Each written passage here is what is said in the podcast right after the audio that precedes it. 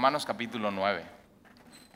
De hecho, eh, vale muchísimo la pena repetir el último los últimos dos versículos de Romanos capítulo 8, que es, que es un himno. Una de las cosas que te da eh, Romanos capítulo 8 al final es te da una seguridad de que nada, nada, nada te puede separar del amor de Dios. Ahora fíjate, no es de que nada te puede separar de tu amor por Él. O sea, por favor, o sea, tu amor se queda corto, tu amor es pichicato, tu amor, o sea, ahí estás negociando, tu, amor se distrae, pero fíjate, no es, no es tu amor por Él, es su amor por nada te puede separar de su amor por ti. Por más, nada más piensa en esto y dicen, ni lo, ni lo alto, ni lo profundo, ni ninguna cosa creada, nada, nada, nada, cualquier cosa que quieras poner en una lista, nada te puede separar de su amor, nada. Ahora, una de las cosas que estamos viendo en el estudio Romanos 8 eh, es que Dios es el que te eligió. Dios te elige. Ahora hay, gente que, dice, o sea, ¿cómo es eso? O sea, ¿cómo que te elige? Entonces, que algunos eliges y algunos no. Mira, no importa que algunos elija, algunos no. lo importante es que Dios Dios te está llamando a ti. Y si Dios te está llamando es porque te ha elegido desde antes de la fundación del mundo. Piensa esto, desde antes de la fundación del mundo. Entonces, si Dios te eligió desde antes de la fundación del mundo, desde antes siquiera que hayas sido concebido en el vientre de tu madre, entonces no se trata de, no hay nada en ti por el cual Él te eligió. Simplemente Él te eligió por el puro afecto de su voluntad, porque Él es Dios, porque Él quiso. O sea, nada más, e, esto es como para pensar y pensar y decir, ¿cómo? Entonces es por Él y no es por mí. Sí, esa es la noticia. O sea, es 100% por Él. Porque Romanos viene diciendo, no es por obras, no es por circuncisión, no es por cumplir una serie de normas, no es por ser parte de una religión, no es por sacramentos, es absolutamente por quién es Dios. Y de pronto eso, una de las cosas que pasan cuando entiendes eso, es que Dios te vacía de ti mismo. O sea, la verdad, uno de tus mayores problemas es tratar contigo mismo, con tu orgullo y tu altivez. Y cuando eh, escuchas el Evangelio, lo que Dios hace es eso, es vaciarte de eso. Y, ves demasiado grande a Dios como todopoderoso.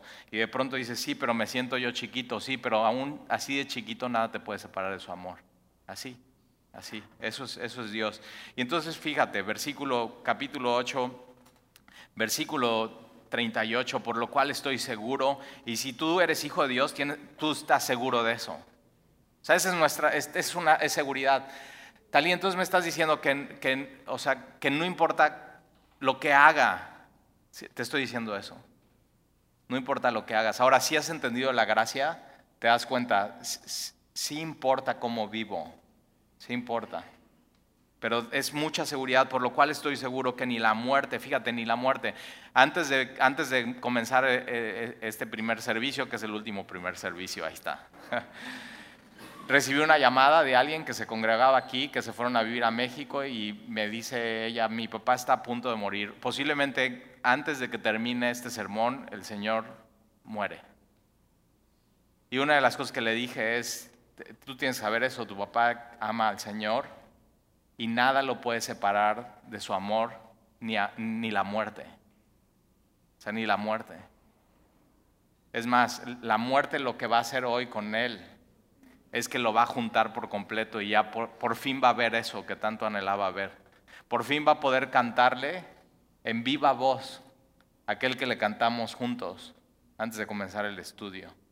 Por fin sus ojos van a ser transformados y van a ver, va a ver cosas que nunca imaginó haber visto. Cosas que no se pueden explicar, cosas que no se pueden, eh, o sea, no se pueden transmitir con el vocabulario que Dios nos ha dado para hoy y el ahora. Entonces ni la muerte, ni la vida, nada en esta vida, ni ángeles, ni principados, ni potestades, ni lo presente, ni lo porvenir, ni aún lo que no sabes que va a pasar, ni lo alto, ni lo profundo, ni ninguna cosa otra creada nos pueda separar del amor de Dios. Que fíjate dónde está este amor. Este amor está en Cristo Jesús pero si, él, si Él es tu Señor, Señor nuestro, Señor nuestro.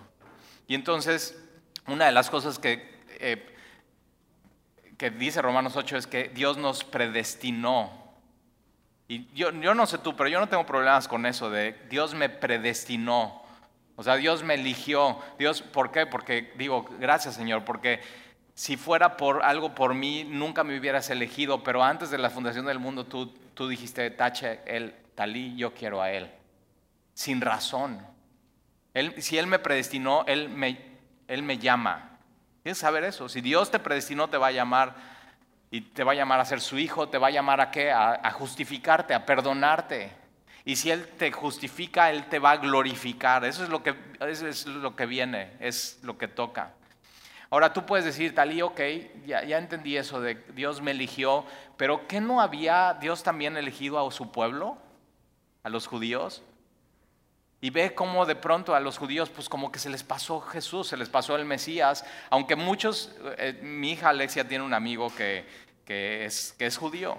Y entonces dice, no, papá, es que yo ya le hablo de Dios y dice que Él es judío. O sea, ¿cómo, cómo yo que no soy judía le voy a hablar a Él? Que Él es judío. Y le digo, sí, dile que, dile que Jesucristo de Nazaret también era judío. O sea, dile que Pablo también era judío. Dile que Juan también era judío. Pero entonces de pronto podemos pensar, o sea, ¿qué onda con todos los judíos que siguen siendo judíos y que no han recibido a Jesucristo como Señor y Salvador? O sea, simplemente se les pasa. Entonces, si Dios, les si Dios los eligió a ellos, ¿y qué onda con ellos? ¿Cómo yo puedo, siendo un gentil, pensar que no va a pasar eso conmigo, que de pronto Dios no va a ser eficaz su llamamiento y su elección. Y, Pablo lo que va a hacer es responder en este capítulo esa pregunta que igual ni siquiera la tenías, pero dices, ah, sí es cierto, sí es cierto. Sí, se me puede ocurrir esa pregunta. Y mira, versículo 1 dice, verdad digo en Cristo, y no miento. Y mi conciencia me da testimonio en el Espíritu Santo que tengo gran tristeza y continuo dolor en mi corazón. Fíjate esta frase. Pablo está diciendo, yo, yo tengo una gran, gran... No, no está diciendo, me siento triste, me siento chippy, no. O sea, tengo una tremenda y grande tristeza en mi corazón y tengo un dolor, un dolor que no es, ay, como que me siento triste hoy, no, es un dolor que es continuo. ¿Has tenido eso en tu vida? O sea, de pronto una gran tristeza en tu corazón y un dolor, un dolor, e, esta palabra continuo se podría eh, definir aquí como un dolor infinito. Y Pablo dice, yo tengo eso en mi corazón. Ahora, ¿qué una pregunta buena que te puedes hacer hoy es, ¿qué te pone triste? O sea, ¿qué te pone triste en tu vida? Y dice, Ali, no, pues yo me pongo triste porque pongo un comentario en mis redes sociales y nadie le da like puede ser. O sea, ¿qué te pone triste en tu vida? ¿Qué, así, un dolor continuo. Es que no me invitan, es que no me quieren, es que, o sea, ¿qué es lo que te causa dolor en tu vida? Ahora, fíjate lo que le causa dolor a Pablo. Y una de las cosas que vemos en este versículo es que Pablo, Pablo lo que tiene es, es el corazón de Jesús. Vamos a ver en este versículo cómo, o sea, qué es lo que le duele a Dios una gran tristeza y con, continuo dolor en mi corazón, que no se va, que no se quita. Por más que haga algo, va a estar ahí ese dolor. Versículo, versículo 3, porque desearía yo mismo ser anatema, separado de Cristo por amor a mis hermanos, los que son mis parientes según la carne. Entonces una de las cosas que a Pablo le, le duele es que venimos de Romanos 8, nada nos puede separar de, del amor de, Dios que está en Cristo Jesús, pero dice Pablo de pronto de eso, de un himno de alegría, de decir, nada nos puede separar, de pronto Pablo cambia y dice, tengo mucho dolor en mi corazón y es un dolor continuo y tengo una gran tristeza, yo quisiera estar separado de ese amor, con tal de que mis hermanos, mis parientes según la carne, los judíos, los israelitas, que están separados de Cristo, estuvieran unidos con Él. Pablo lo que más le duele es que judíos hayan rechazado a Jesucristo como el Mesías. Y no sé tú, pero ¿qué, o sea, otra vez, ¿qué es lo que te duele? Y una de las cosas que tenemos que tener es pedirle a Dios, Señor, dame tu corazón. Y una de las cosas que dice la Biblia es que Dios no quiere que nadie se pierda. Dios no quiere que nadie esté separado de Jesucristo sino que todos procedan al arrepentimiento. O sea, algunos con este pensamiento de, ok, entonces si Dios eligió a algunos, los que se pierden, entonces no puede, o sea, ya ni modo, ya no pueden hacer nada. No, no, no.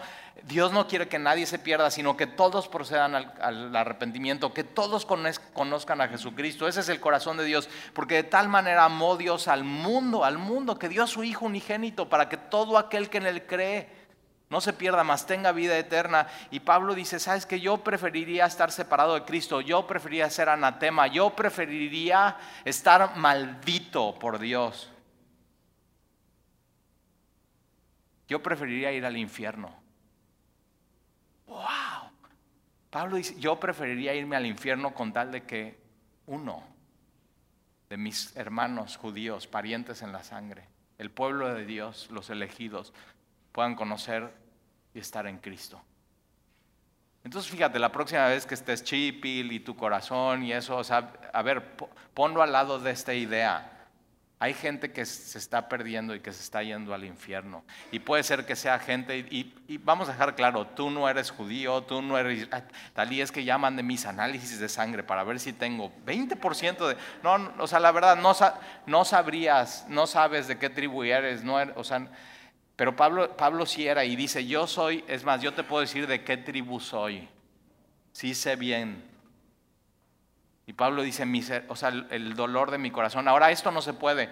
Pablo no se puede ir al infierno y no puede tomar el lugar de uno de sus amigos. Eso lo hizo Jesucristo. Solamente Jesucristo puede salvar.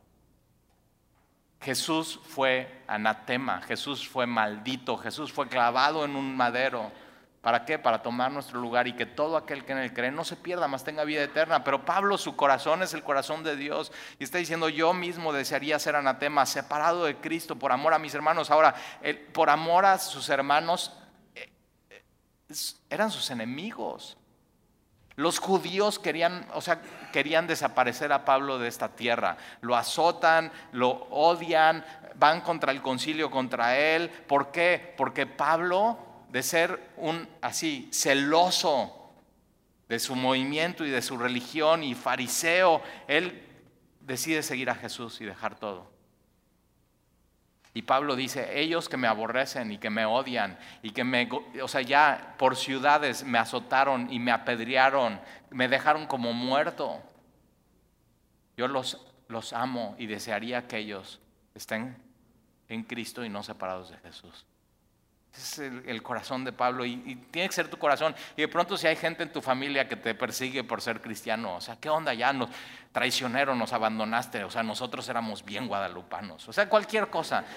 o sea, tú sabes cómo es eso, tú sabes. Y dices, sí, uh, qué guadalupanos, o sea, ve tu vida. O sea, fíjate, Pablo en vez de echarle mala onda y dice, no, yo quisiera que ellos o sea, el, continuo dolor en el corazón de Pablo es que sus hermanos, sus amigos, sus familiares se salven. Y yo estaba orando por eso. O sea, yo tengo muchos amigos eh, de la primaria y la secundaria que fuimos juntos al catecismo.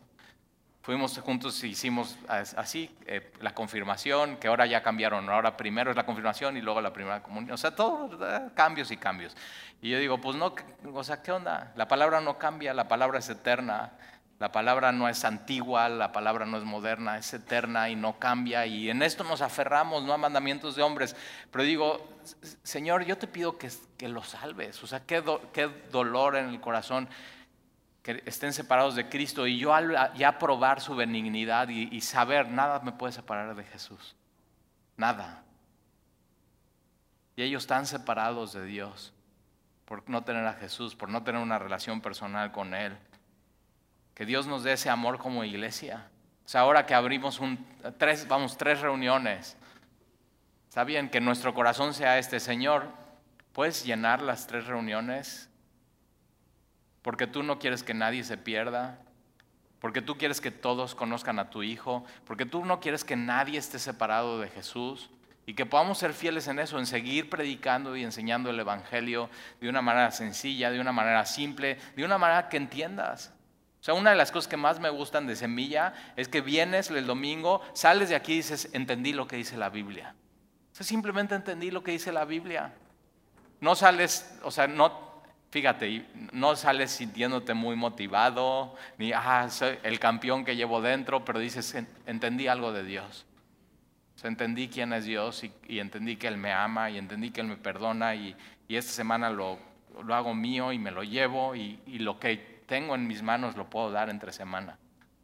Eso, así tan sencillo y tan simple. Los que son mis parientes. Si eso salvara a ellos, yo estaría dispuesto a eso. Pero no se puede. es hipotético. No se puede. Solamente Jesús salva. Según la carne. Versículo 4, que son los israelitas. Ahora fíjate, eh, Pablo le queda claro, son, o sea, tienes los israelitas, que es el pueblo de Dios, que es el elegido, que Dios en medio de su pueblo elegido es una plataforma para mostrar a quién es Jesús al mundo. ese es el, plan siempre fue eh, en Abraham llamar a un pueblo que iba a poner su fe en él. ¿Para qué? Para que esa fuera una plataforma, un escenario, que se abriera la cortina y todos vieran, de aquí viene Jesucristo. Y mira, son los israelitas de los cuales son la adopción es su pueblo. Pero ojo, no es, no es como Romanos 8 de que nosotros tenemos el espíritu de adopción. Eso es personal. Aquí Dios estaba eligiendo a su pueblo, es a toda la nación. No es el espíritu de adopción, sino adopta una nación. Es la adopción, es la gloria. Dios mostró la gloria a este pueblo. Es el pacto, es la promulgación de la ley en Sinaí. A través de la mano de Dios escribe estos, estatutos y estas leyes son pasados a Moisés, Moisés los lleva abajo, los presenta a toda la congregación, o sea, sabes la historia, Dios les dio su palabra a su pueblo, a los israelitas. Es el culto. Y vemos en Levítico todo el culto y toda la adoración. Dios les dio ese privilegio, las vestiduras sacerdotales, los sacrificios, el altar, la lámpara, el incienso, el tabernáculo todas las oraciones, los salmos, la oración sacerdotal, el culto, las promesas. Y la más importante promesa que se les dio al pueblo de Israel es sobre el Mesías. Es el Mesías. Iba a venir el Salvador a este mundo. De, versículo 5, de quién son los patriarcas, de quién son Abraham, de quién son Isaac, de quién son Jacob, de quién son todas las tribus y de los cuales según la carne vino Cristo entonces Dios elige a su pueblo, ¿para qué? Para que a través de su pueblo venga Cristo. Ese es, ese es, el plan de Dios para su pueblo. Ahora, ese, ese plan no te incluye a ti. Y lo quiero dejar súper claro, porque de pronto hay gente que cree en Jesucristo y de pronto piensa que Cristo no es suficiente y se regresa a, ser, a querer ser parte de esto. Es que yo quiero ser parte de, la adopción, de la gloria, del pacto, de la promulgación de la ley, del culto, de las promesas, de, de qué comer y qué no comer, de la circuncisión. Y digo, no, estás totalmente equivocado, ya no entras en eso. Antes de Jesús sí podías entrar. Pero ¿qué crees? Naciste después de Jesús antes de Jesús sí te podías hacer judío. Y ibas a tus clases y te podías convertir. ¿Y qué es lo que estaban esperando? ¿Qué es lo que hubieras estado esperando? El Mesías. Pero si ya vino el Mesías, ¿por qué te vas a insertar en esto? Y hoy hay un movimiento muy grande que es un falso evangelio de judíos mesiánicos de gente que creyó en Jesucristo y que no se le hace suficiente y que se le hace muy atractivo ser parte y ser insertado en toda esta lista. Y yo digo, no, esa lista ya no es para ti, esa lista ya se cerró. Ya no es para ti. Tienes que tener mucho cuidado. Porque Dios usó a este pueblo, de los cuales, según la, carne, versículo 5, vino Cristo. Vino Cristo. Ahora fíjate, Mira lo que dice ahí al lado. El cual es Dios. No hay una cita más clara en todo el Nuevo Testamento que diga que Jesús es Dios que esta. La tienes que subrayar en tu Biblia. Cristo, el cual es Dios. Jesús es Dios. Hay muchas personas que piensan que Jesús es un gran maestro. Es más, hay una serie en Netflix que se llama El Mesías. Mm, eh, si quieres verla, verla, pero eh, yo lo que, yo lo que, alguien me la recomendó hace un par de semanas, me dijo, Talí, tienes que ver esa, y digo, cada vez que termino de ver, no he visto muchos capítulos, pero cada capítulo que termino de verlo, tengo ganas de ir a vomitar. O sea, porque está, está llena de falsa doctrina y de falso evangelio y de falsa esperanza y digo, ah, y digo, está bien entretenimiento, pero no, o sea, lee tu Biblia. O sea, lee tu Biblia. Yo veo esa serie y digo, eh, eh, están dejando muy mal a mí. Eh, no, es, no es el Jesús de la Biblia. O sea, están tan separado de la realidad. Y digo, y pobrecito el pastor este de esa ciudad, si ya viste el primer capítulo, ¿te la platico o no? Digo, pobrecito este pastor, la verdad, perdón, pero es un ignorante. No conoce las escrituras. Ya, no es pastor, es película, hombre. Pero fíjate, Cristo, el cual es Dios, me encanta eso, Jesús es Dios. Para ser salvo, tienes que poner tu esperanza en Jesús, el Jesús de la Biblia, que es Dios. ¿Tú sabías que los testigos de Jehová piensan que Jesús no es Dios? Y por eso cuando alguien dice, no, bueno, es que todas las religiones son iguales, eh, claro que no, porque ellos piensan que Jesús, en quien tienes que poner tu confianza, no es el Jesús de la Biblia, no es Dios. Y el único que puede salvar es Dios mismo. Cristo, el cual es Dios sobre todas las cosas. Dios es sobre todas las cosas, pero Jesús, que es Dios, es sobre todas las cosas. Jesús está sentado a la diestra del Padre. No hay un lugar más alto y más exaltado. Es Dios. Por, e, él es el único que puede salvar. Él es el que escucha nuestras oraciones. Es el único que puede contestar nuestras oraciones. Hasta ahora no habéis pedido nada en mi nombre. Pedid y recibiréis para que tu gozo sea cumplido. Pide, pídele a Él. No hay, no hay, no hay más. O sea, ¿por qué ir a los pisos de abajo si tienes al más alto? Y tienes acceso. No hay otro mediador entre Dios y los hombres que Jesucristo, hombre. No hay otro. No pierdas tu tiempo. No pierdas tu tiempo. no pierdas tus lágrimas orando a alguien más, ni tus oraciones, ni tu saliva. No hay otro mediador entre Dios y los hombres que Jesucristo, hombre. Cristo es Dios. O sea, aquí podríamos terminar el sermón. ¿Es Dios para ti? ¿Es tu Dios? ¿Jesús es tu Dios? Es tu todo, es tu rey. No hay nada más alto y más sublime en tu vida que Él. Porque si tienes algo más alto y más sublime en tu vida, es idolatría. Y hoy tienes que decidir, voy, a hacer de Jesús lo que es en mi vida. Es Dios sobre todas las cosas, bendito por los siglos. Fíjate, es eterno.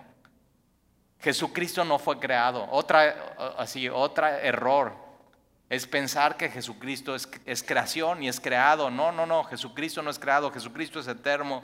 Es, es uno de los atributos de Dios mismo. Amén, versículo 6. No que la palabra de Dios haya fallado. Entonces, es este pensamiento. Si, si los judíos, los israelitas, ellos son la adopción, la gloria, el pacto, la promulgación de la ley, el culto, las promesas de quien son los patriarcas y a través de ellos vino Jesús. Entonces, ¿por qué están separados de Jesús?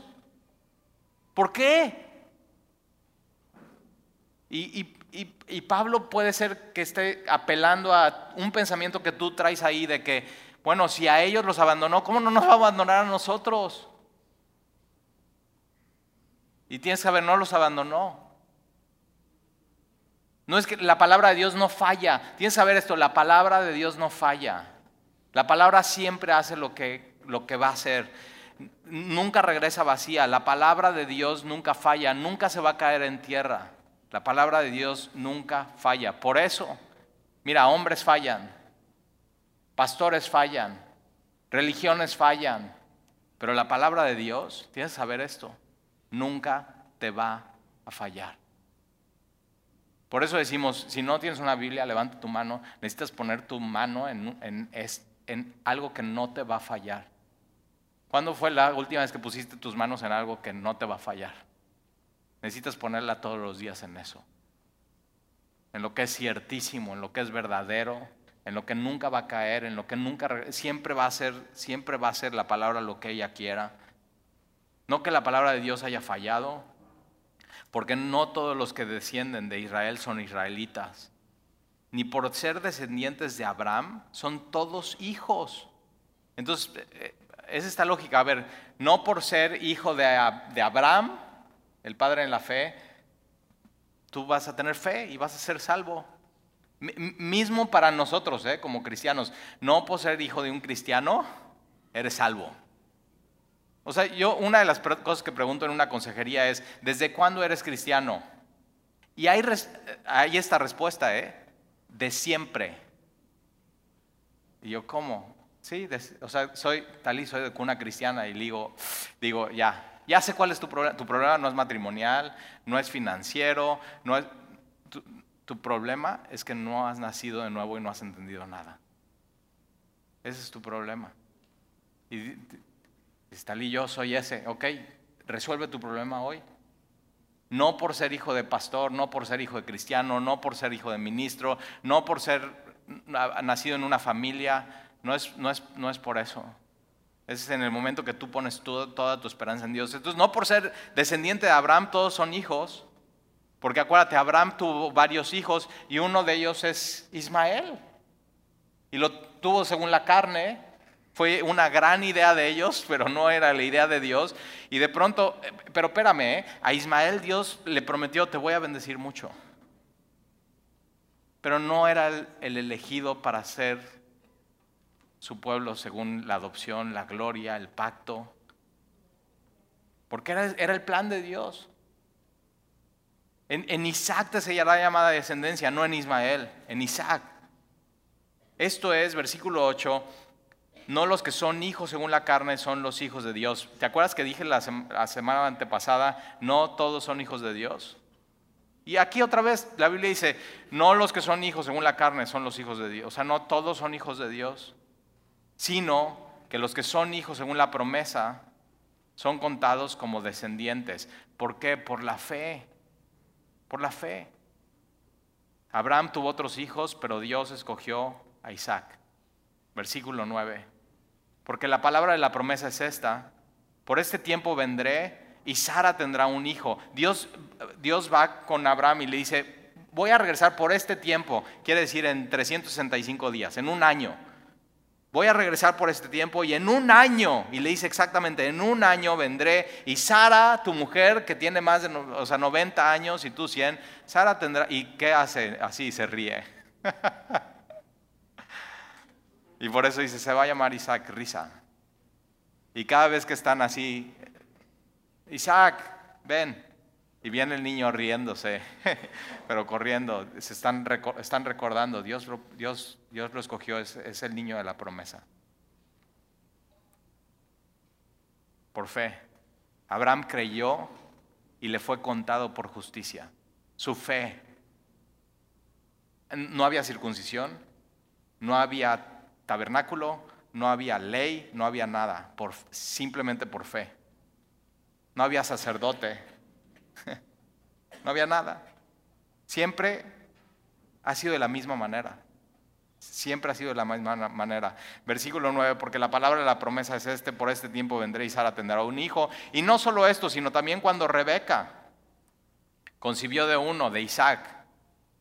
Entonces Isaac, Abraham está preocupado y dice, vamos a conseguirle una esposa y ya sabes la historia de amor muy hermosa. Y Rebeca entonces concibe un hijo de Isaac, nuestro padre, y ya sabes que no concibe uno, concibe cuántos? Dos. Mellizos. Versículo 11.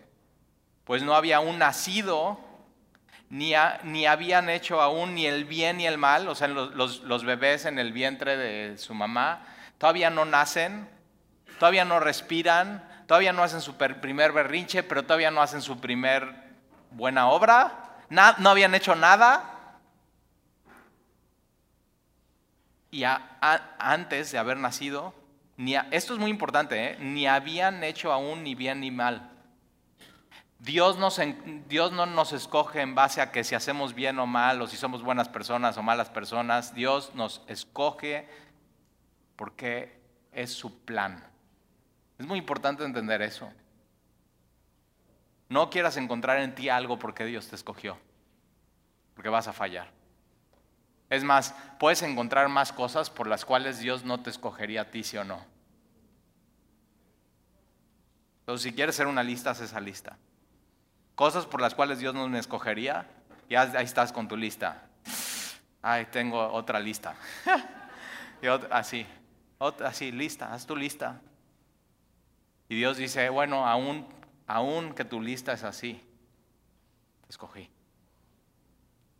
¿Qué tienes que decir? no sé tú, pero eso es amor. Aún por como eres, Dios te escogió y te llamó. Eso es amor. Amor del bueno.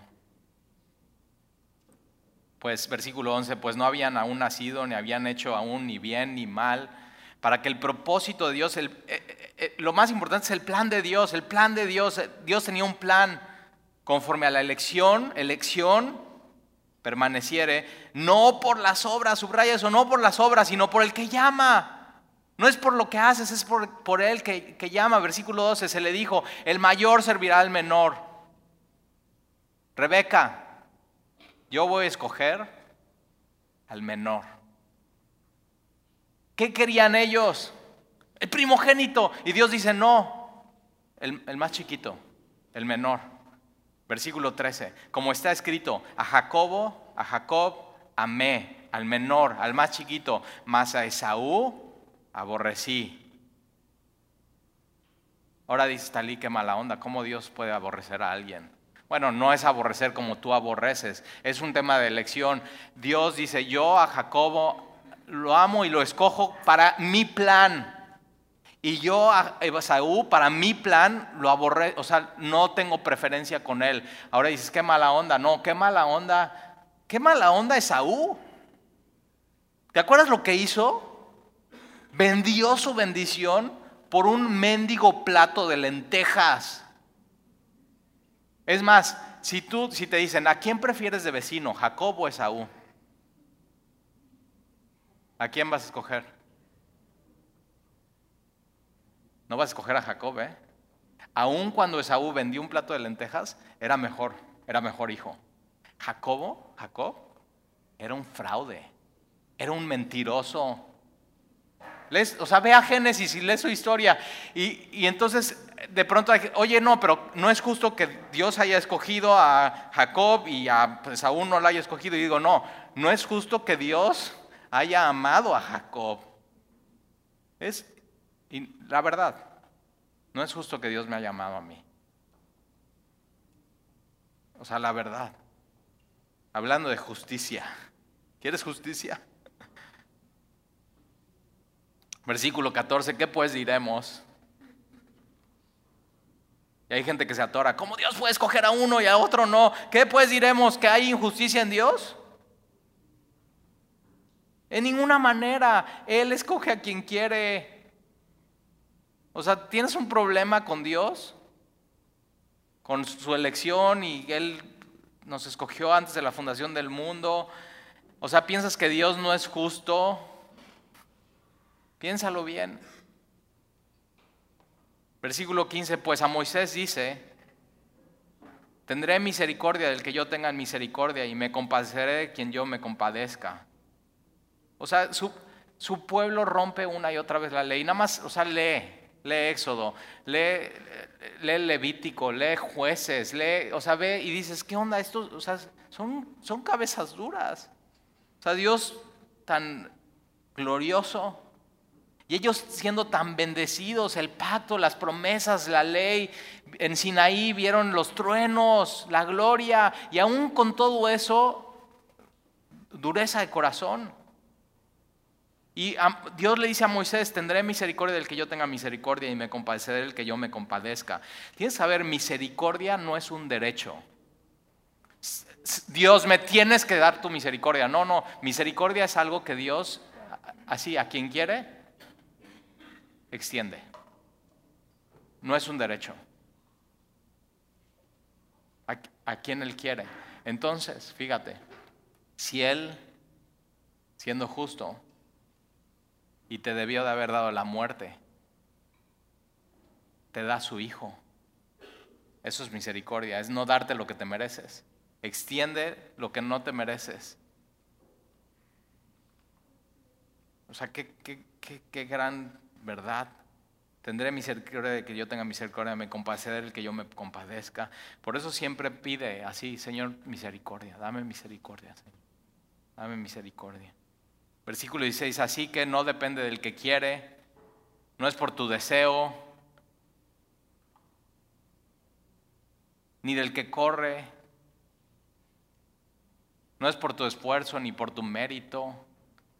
No, Talí, ahora sí, a mi cristianismo le voy a echar un chorro de ganas. No, no, no es del que quiere ni del que corre, sino de Dios que tiene misericordia. Y Él extiende su misericordia a quien quiere. Y me encanta porque Pablo está hablando de los israelitas y, todos son textos del Antiguo Testamento. o sea, ya o sea, porque la escritura dice a Faraón, entonces otro ejemplo, Abraham, Moisés, eh, vamos a un ejemplo de Éxodo. La escritura dice a Faraón que no, era, que no era de su pueblo. Le dice, para esto mismo te he levantado. ¿Quién levantó a Faraón? Dios. ¿Quién lo puso ahí? Dios. ¿Quién hizo esa nación? Dios. Es el Dios de todas las naciones. Y Dios tenía un propósito para esa nación también. Dios tenía un propósito para Faraón. Y el propósito para mostrar en ti mi poder. Ese es el propósito de Faraón, para mostrar en ti mi poder. Y para que mi nombre sea anunciado por toda la tierra. Dios en la historia de Éxodo se quiere mostrar a, Faraón y a Egipto y a todas las naciones alrededor, pero también a su pueblo mismo. Y se, sigue mostrando a nosotros para que podamos ver su poder. Versículo 18, de manera del que quien quiere tiene misericordia y al que quiere endurecer, fíjate, endurece Ahora, Faraón, ¿qué hace? Moisés, deja salir a mi pueblo que adore al desierto. Y Faraón dice, no voy a dejar ir a tu pueblo. Pero te lo está ordenando Dios, no importa quién me lo ordene, no voy a dejar, soy Faraón. Endurece Faraón su corazón. ¿Y qué hace Dios? Endurece el corazón de Faraón. O sea, Faraón, ¿quieres un corazón duro? Va, dejo que te endurezcas endurécete. Y el que quiere endurecer, endurece. Ahora fíjate, con todo y todo, Faraón endurecido, diez plagas, una tras otra. Y, cada plaga golpea, o sea, Faraón entre más duro se pone, más duro el golpe. O sea, piensa en esto. Entre más duro tu corazón es, Dios va a golpear más porque no quiere que nadie se pierda. Dios quiere que tu corazón sea quebrantado y que corras a Él y que ya no huyas de Él. Pero entre más endurece Faraón su corazón, más duro es el golpe, más duro se endurece Faraón. Pero tú crees que Faraón después de la novena plaga, cuando Moisés dice, ok, muerte de los primogénitos, y Faraón tiene un hijo. ¿Tú crees que Faraón no pudo haber dicho, Señor, sabes que hasta aquí llegamos, o sea, ya no voy a ser necio? podrías, Moisés, podrías orar por mí y podrías enseñarme cómo se hace un sacrificio y cómo en los postes de mi palacio puedo poner la marca.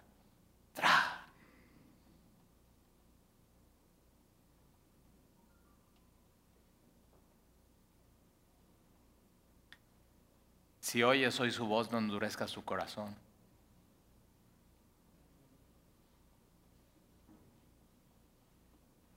Versículo 19, pero me dirás, me encanta Pablo, ¿no? O sea, si sigues así luchando con Dios con todos estos conceptos, dice, ok, pero me dirás, ¿por qué pues inculpa?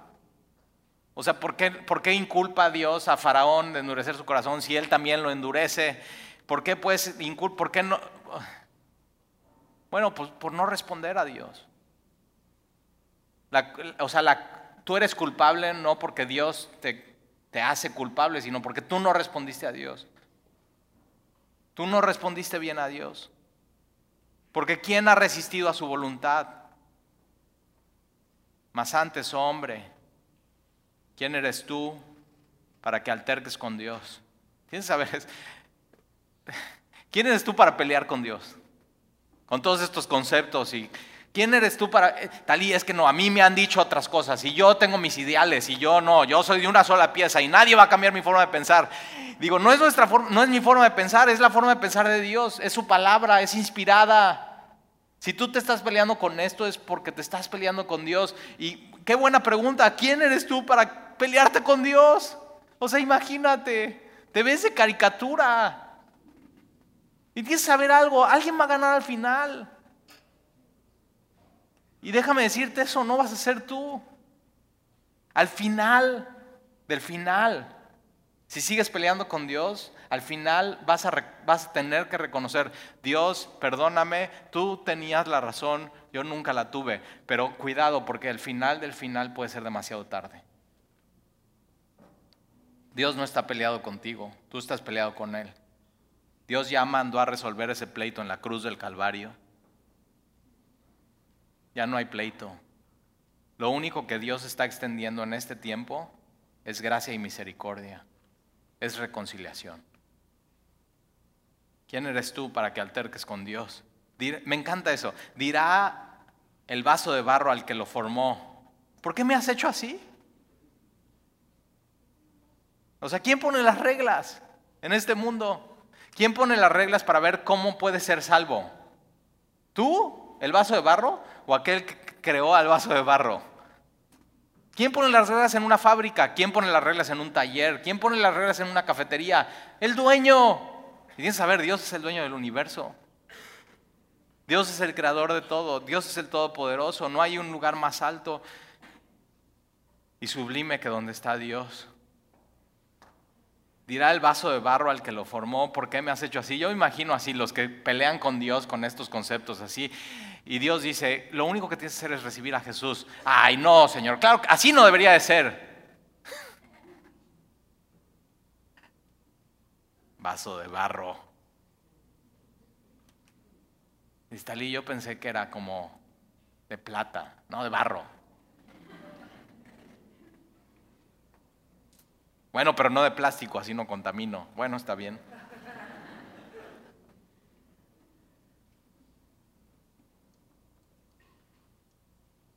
No tiene potestad, no tiene autoridad el alfarero sobre el barro para hacer de una misma masa un vaso para honra y otro para deshonra. O sea, si Dios hubiera querido, no hubiera podido hacer vasos de honra y otros de deshonra, si Él hubiera querido.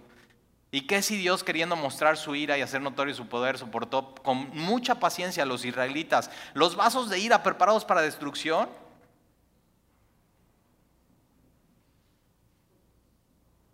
Ahora, lees la Biblia y dices, o sea, estos israelitas, Dios los eligió, eran la gloria, el pacto. Y ellos, ellos mismos, ellos mismos forjaron su propia destrucción al separarse de Dios. Y lo mismo para nosotros. Después de Jesús, tú puedes estar forjando tu propia destrucción por estar separado de Jesús. Porque Dios no quiere que nadie sea destruido. Versículo 23. Y para hacer notorias las riquezas de su gloria las mostró para con los vasos de misericordia que Él preparó de antemano para gloria a los cuales también ha llamado. Y esto es a nosotros, no solo los judíos, sino también los gentiles. Entonces fíjate, Dios nos ha llamado para ser vasos de misericordia. Y en este vaso, así, en tu vaso de barro, Dios quiere derramar ahí su misericordia. Eso quiere, ese es su corazón. Dios no quiere que nadie se pierda, sino que todos se arrepientan versículo 25, como también en Oseas dice, y así puros del Antiguo Testamento, como también en Oseas dice, llamaré pueblo mío al que no era mi pueblo. Ahora, ¿eso es justo? Dios tiene su pueblo y dice, o sea, ustedes me, o sea, ustedes me dejaron. Como un esposo adultera un matrimonio y se va, ustedes me dejaron. Y entonces yo llamaré pueblo mío al que no es mi pueblo. Y a la amada. Y a la no amada. Llamaré amada. ¿Es justo? No, no es justo. No es justo que a la no amada de pronto nos ame. No es justo. Pero ¿qué crees? El Evangelio es eso. Es una historia de amor. Es eso. Y entonces somos pueblo los que no éramos pueblo y somos amados los que no éramos amados. Versículo 26. Y en el lugar donde se le dijo, vosotros no sois pueblo mío, ahí serán llamados hijos del Dios viviente. O sea, leer esto, o sea, somos, somos ahora, somos hijos del Dios viviente.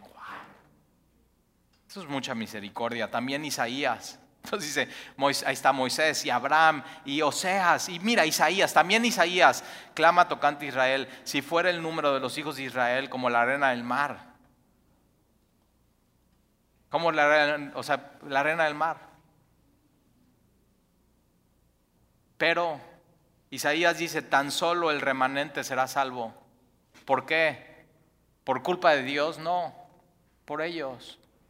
Entonces tienes la arena del mar y es como Dios dice, de toda esta arena del mar, solamente un remanente así, con, así, estos, estos serán salvos. Y, y capítulo 10 y 11 va a hablar de esos. Dios todavía tiene un plan para los judíos. Dios todavía tiene un plan para ellos. Es su remanente. Dios no ha terminado con su pueblo. Es tiempo para que los gentiles nosotros, con las puertas de par en par, entremos y entremos y entremos y entremos. Pero al final Dios tratará con su pueblo. Pero mientras, entremos. O sea, las puertas están abiertas de par en par. Porque el Señor ejecutará su, su sentencia sobre la tierra en justicia y con prontitud. Dios no tarda. Y como antes dijo Isaías, si el Señor de los ejércitos no nos hubiera dejado descendencia, hablando de los judíos, fíjate, si el Señor de los ejércitos no nos hubiera dejado descendencia, que ellos merecían morir. o sea, Moisés los ve, están haciendo, le está dando la ley, está extendiendo misericordia a su pueblo, le está dando el pacto y las promesas, y ellos que están haciendo abajo, un ídolo.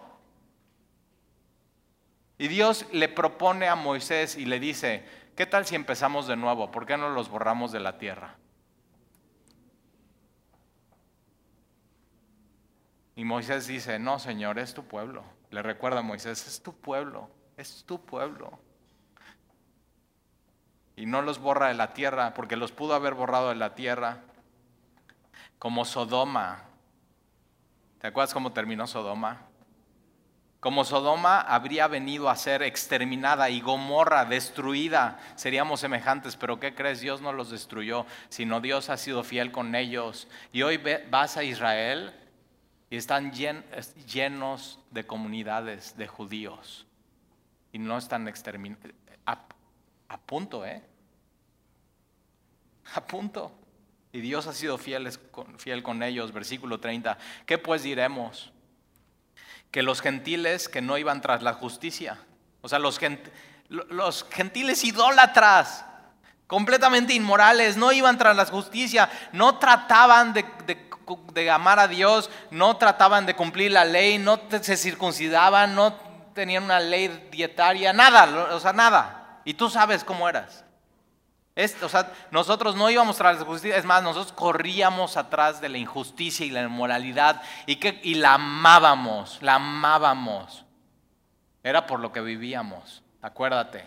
Te dejaba vacío, pero era por lo que vivías. Y nosotros que no íbamos tras la justicia, han alcanzado la justicia.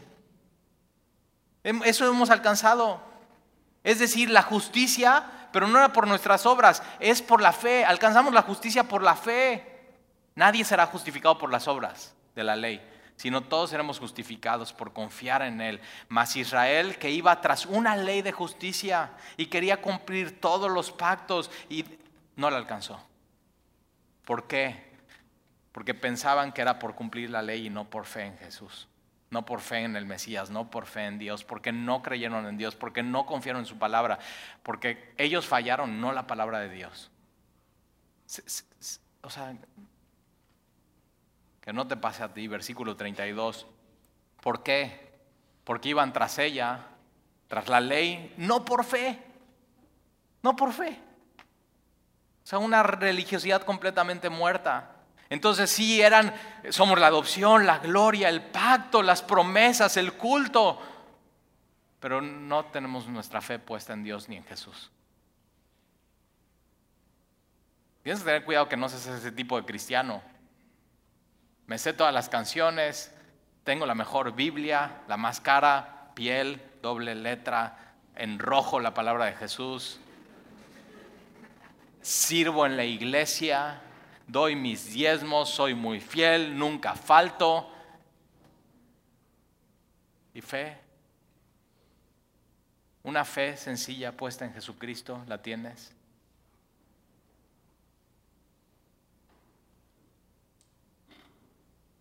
No por fe. O, pensar eso, Dios me ama porque hago todo eso. No, no, estás equivocado. Dios me va a bendecir por hacer esto. No, tampoco. Dios a quien quiere da misericordia. A quien quiere. Sino como por obras de la ley, pues tropezaron en piedra de La gracia te hace tropezar a muchos, aún cristianos. Dicen, no, no, no, ¿cómo es eso? ¿Cómo? No, no, hay que hacer cosas, hay que ser una iglesia activa, hay que... Digo, shh, La, la palabra no falla, sigamos en la palabra y Dios va a hacer el resto. Sigamos en la palabra, tranquilos, sigamos. Y Él va a hacer el resto, Él hace todo, es por el, por el Espíritu Santo. Versículo 36, como está escrito, hablando de una profecía de Jesucristo ¿eh? en la Biblia, hablando de, en Jerusalén. He aquí pongo en Sión piedra de tropiezo y roca de caída y el que creyera en él. Fíjate, en, en una persona, en Jesús. Mas el que creyera en él no será avergonzado. Tienes que saber eso. Si tú pones tu confianza en Jesús, en su palabra. No serás avergonzado, nunca te va a fallar. Es donde más seguridad hay. Dios nunca nos va a fallar en su salvación y en su plan. Es su plan. Y Jesús para algunos ha sido tropezadero, para unos ha sido roca de caída en vez de roca de salvación. ¿Qué es para ti Jesús? O sea, te hablan de Jesús y tropiezas porque tienes tus ideas muy fijas o te hablan de Jesús y dices, no, esto para Jesús para mí es roca de salvación y me paro en donde no alcanzaba y de pronto alcanzo la gloria de Dios. Párate ahí. Él es mi roca. Él me pone a, donde no puedo llegar, a donde yo nunca pensaba. Él es mi roca de la salvación. Párate ahí para alcanzar salvación. Y, los judíos, el problema con los judíos es que rechazaron rechazaron a Jesús. Y el problema hoy de la humanidad es que rechaza, ese es el problema de la humanidad. Ha rechazado y ha rechazado a Jesús, pero si tú no lo has rechazado, no, me encanta eso, no seremos avergonzados. Y hoy a veces sí somos como, qué vergüenza los cristianos. o sea, o sea, venos. O sea, que así, aquí el domingo encerrados en cuatro paredes escuchando un sermón. Pero tienes que saber eso. Si hoy pones tu esperanza en Jesús, no serás avergonzado mañana. Cuando llegue el final del final, no serás avergonzado. Tienes el que creyera en Él, en Él, en Él, en Él, en Él, en Él, en Él, en Él. Tropiezas cuando crees en instituciones, tropiezas cuando crees en cosas que no tienes que creer, pero si crees en Él no serás avergonzado. Él no te va a fallar. Sin circuncisión, sin dieta, sin sacramentos, sin ley, solamente creyendo en Él. Hoy cree en Él.